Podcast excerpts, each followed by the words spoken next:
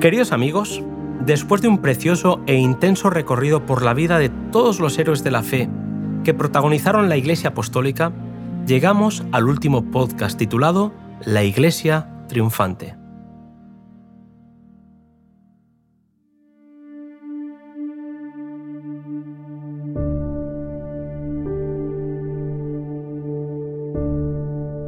Hace alrededor de 20 siglos que los apóstoles descansan de sus labores, pero su testimonio se encuentra todavía entre los más preciosos tesoros de la Iglesia.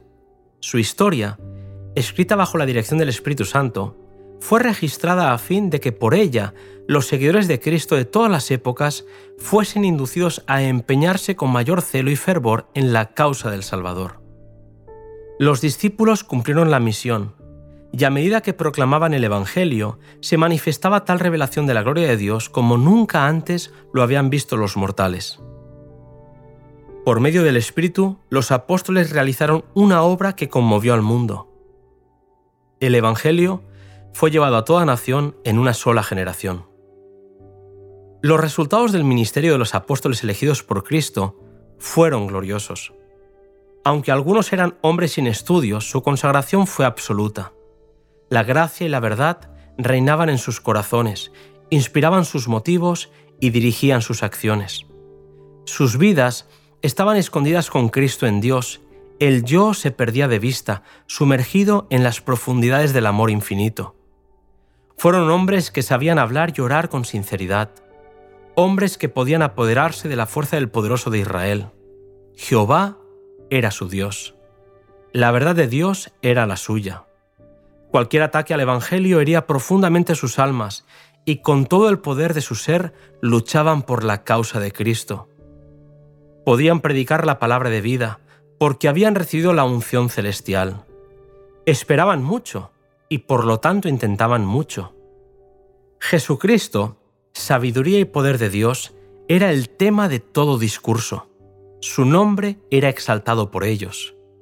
A medida que proclamaban un Salvador todopoderoso, resucitado, sus palabras conmovían los corazones y hombres y mujeres eran ganados para el Evangelio.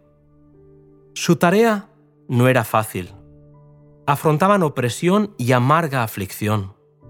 Su trabajo era amenazado constantemente con privaciones, calumnias y persecuciones, pero no consideraban sus propias vidas como valiosas, sino que se gozaban al ser llamados a sufrir por Cristo. Estaban dispuestos a gastar y ser gastados. Con el poder de la omnipotencia, Dios obraba por medio de ellos para hacer triunfar el Evangelio. Los apóstoles edificaron la iglesia de Dios sobre el fundamento que Cristo mismo había puesto. Los apóstoles trabajaron en la cantera del mundo judío y gentil, extrayendo piedras que habían de colocar sobre el fundamento. En su carta a los creyentes de Éfeso, Pablo les dice, Por eso ya no sois extranjeros ni forasteros, sino conciudadanos de los santos y miembros de la familia de Dios, edificados sobre el fundamento de los apóstoles y profetas, siendo la principal piedra del ángulo Jesucristo mismo.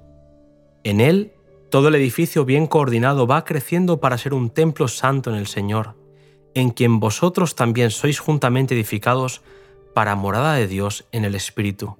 Efesios 2, versículos 19 al 22. Los apóstoles edificaron sobre un fundamento seguro, la roca de los siglos.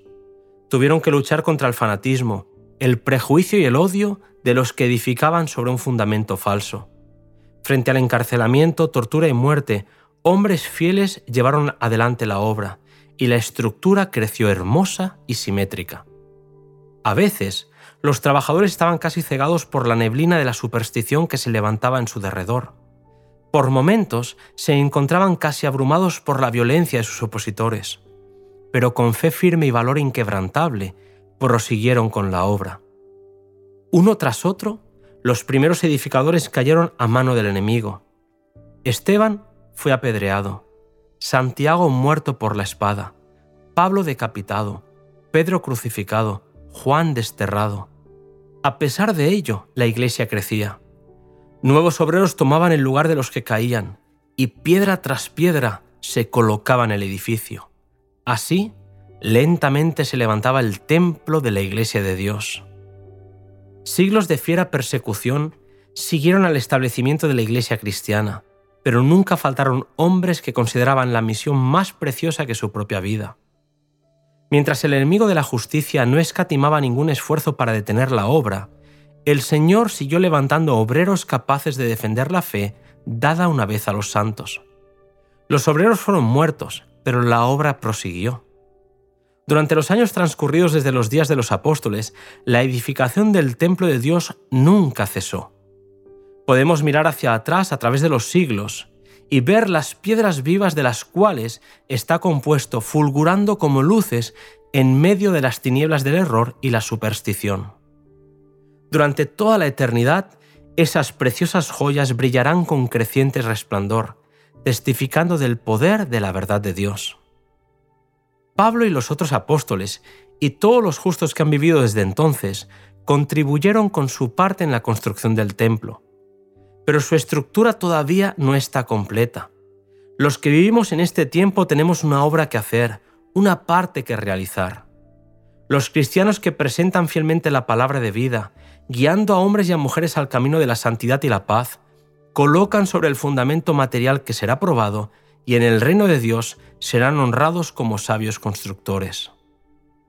Así como Cristo envió a sus discípulos, envía hoy a los miembros de su iglesia. El mismo poder que los apóstoles tuvieron es para ellos. Si desean hacer de Dios su fuerza, Él obrará con ellos y no trabajarán en vano. Comprendan que la obra en la cual están empeñados es una sobre la cual el Señor ha puesto su sello. Cada miembro debe ser un medio por el cual Dios pueda comunicar al mundo los tesoros de su gracia, las inescrutables riquezas de Cristo. Es el privilegio de cada cristiano no solo esperar, sino apresurar la venida del Salvador. No hay nada que el Salvador desee tanto como tener agentes que quieran representar ante el mundo su espíritu y su carácter.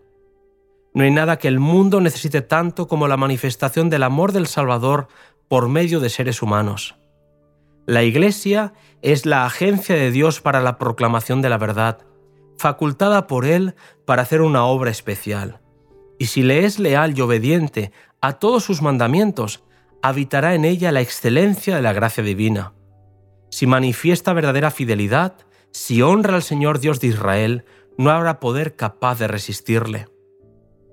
Si la Iglesia estuviese dispuesta a vestirse con la justicia de Cristo, apartándose de toda obediencia al mundo, se presentaría ante ella el amanecer de un brillante y glorioso día. La promesa que Dios le hizo permanecerá firme para siempre. La verdad pasando por alto a los que la desprecian y rechazan, triunfará. Aunque a veces ha parecido sufrir retrasos, su progreso nunca ha sido detenido. Cuando el mensaje de Dios lucha con oposición, Él le presta fuerza adicional para que pueda ejercer mayor influencia. Dotado de energía divina, podrá abrirse camino a través de las barreras más fuertes y triunfar sobre todo obstáculo podemos tener una visión del futuro, de la bienaventuranza en el cielo.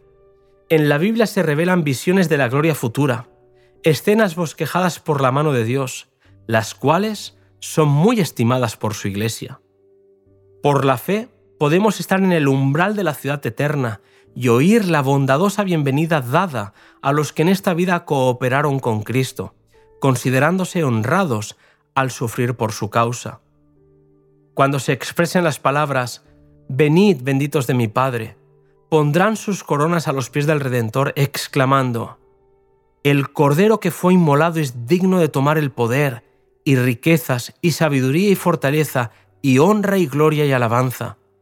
Al que está sentado en el trono y al Cordero sea la bendición, y la honra, y la gloria, y el poder, para siempre jamás.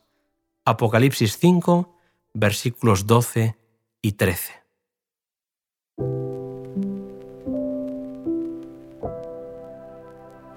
Queridos amigos, hemos llegado al final de este maravilloso libro. Gracias por acompañarme paso a paso en esta apasionante lectura. Todo lo que hemos recibido ha sido escrito para nuestra enseñanza y para que cobremos ánimo. Dios ha prometido que siempre nos acompañará y que pronto volverá. Su promesa es fiel y en esa fidelidad podremos vivir y afrontar los muchos desafíos que tengamos que afrontar. Ha sido un placer acompañarte a lo largo de los capítulos que nos han llevado desde Jerusalén hasta la tierra prometida. Ojalá pronto nos podamos encontrar en el mar de cristal para adorar al Cordero de Dios por la eternidad. Que Dios nos bendiga.